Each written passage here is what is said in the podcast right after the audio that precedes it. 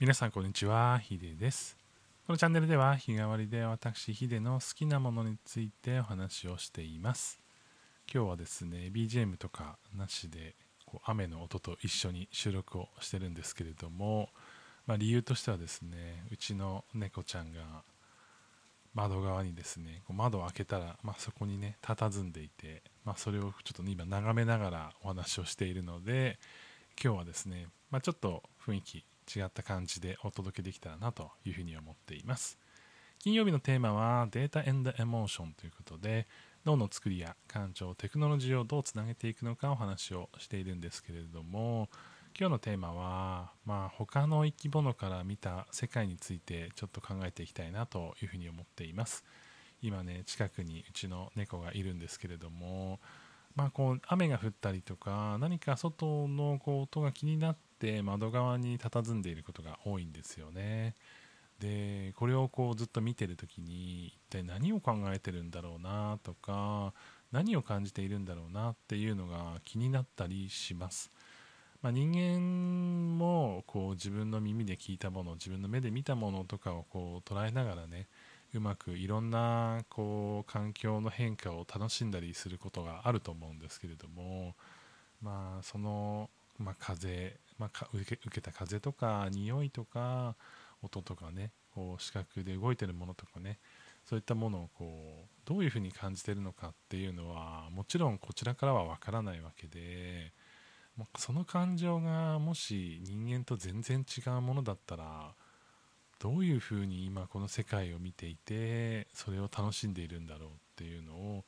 こう思い巡らせたりするんですよね。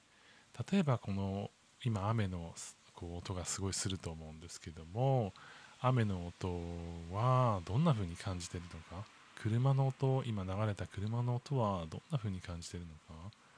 なんかこの子たちは結構ねその雨の音がすごい好きでのんびりしているんですけれどもでもなんか突然あれ？この音何？ってすることもあるんですよね。今は鳥のさえずりがあってそれ気になってますけれども探してますね。探してる探してる。いやあの、ねこんな感じでなんか一挙一動がこうなんかすごい微笑ましくてでもなんか別のものを見てるような気もしていてそこをね気になりますねなんか別の論文とかあと動画を見た時に人間とはまた別のセンサーを持っているっていうふうに、えー、こう言われてたんですよね。まあ、人間例えば紫外線とか赤外線とか見えないんですけれどもなんかその動物界でおいては、まあ、その赤外線見える動物ってまあまあたくさんいるんですよだから赤外線が見えるってことは人間が見えないもう一つの波長が見えていて世界がそれをベースに見えてるということですよね。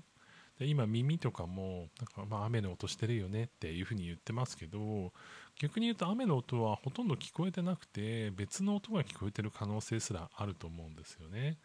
例えばそれが音楽のように聞こえるみたいな感じで人間でいう音楽みたいなものをこう猫たちが感じているとすればそれはすごい面白い話ですよね。車とかなんかあの、ね、たまにねこう鳥がこう近くまで来てその鳥のこうさえずりが言葉のように聞こえるのかもしれないし、まあ、今視覚的にねこう葉っぱに何かが落ちるようにこう見えてますけどその周りにねいろんなこう空気がまとっていて風の流れがね見えてるとしたらそれはまた別の芸術作品のように見えてるかもしれないし、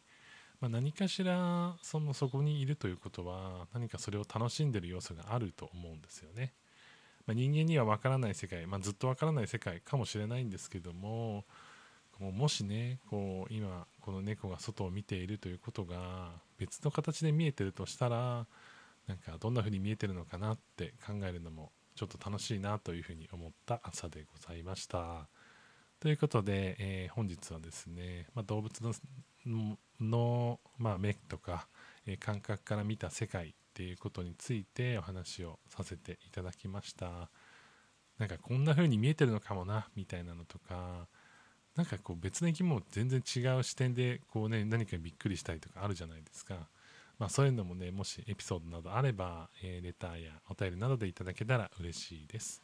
それでは皆さん良い一日をお過ごしください。ヒデでした。